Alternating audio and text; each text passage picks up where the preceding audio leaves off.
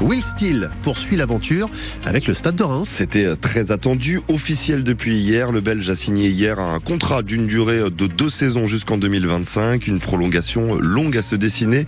L'entraîneur rémois attendait certaines garanties avant de s'engager, Alexandre Dabran.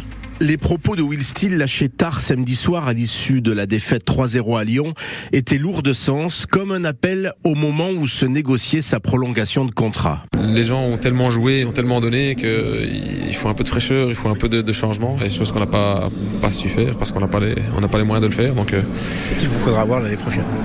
qu'il faudra absolument avoir euh, pour, euh, pour être compétitif l'année prochaine. Donc c'est les négociations qui sont en cours. Donc j'espère que ce sera entendu, j'espère que les gens sont conscients de ce qui se passe je pense que les gens sont lucides et, assez intelligents pour le faire. Will Steele a donc bien été entendu par ses dirigeants qui de toute façon avaient bien analysé les carences de l'effectif qui n'ont finalement pas permis à l'équipe de voir plus haut en cette fin de saison.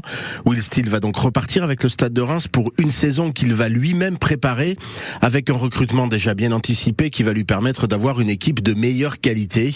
Bien au-delà du salaire ou des sirènes qui auraient pu l'attirer vers d'autres cieux, le recrutement et les hommes à sa disposition étaient bien la priorité de l'entraîneur rémois, qui après cette saison et ce record de 19 matchs sans défaite en Ligue 1, avait tout à perdre sans renfort.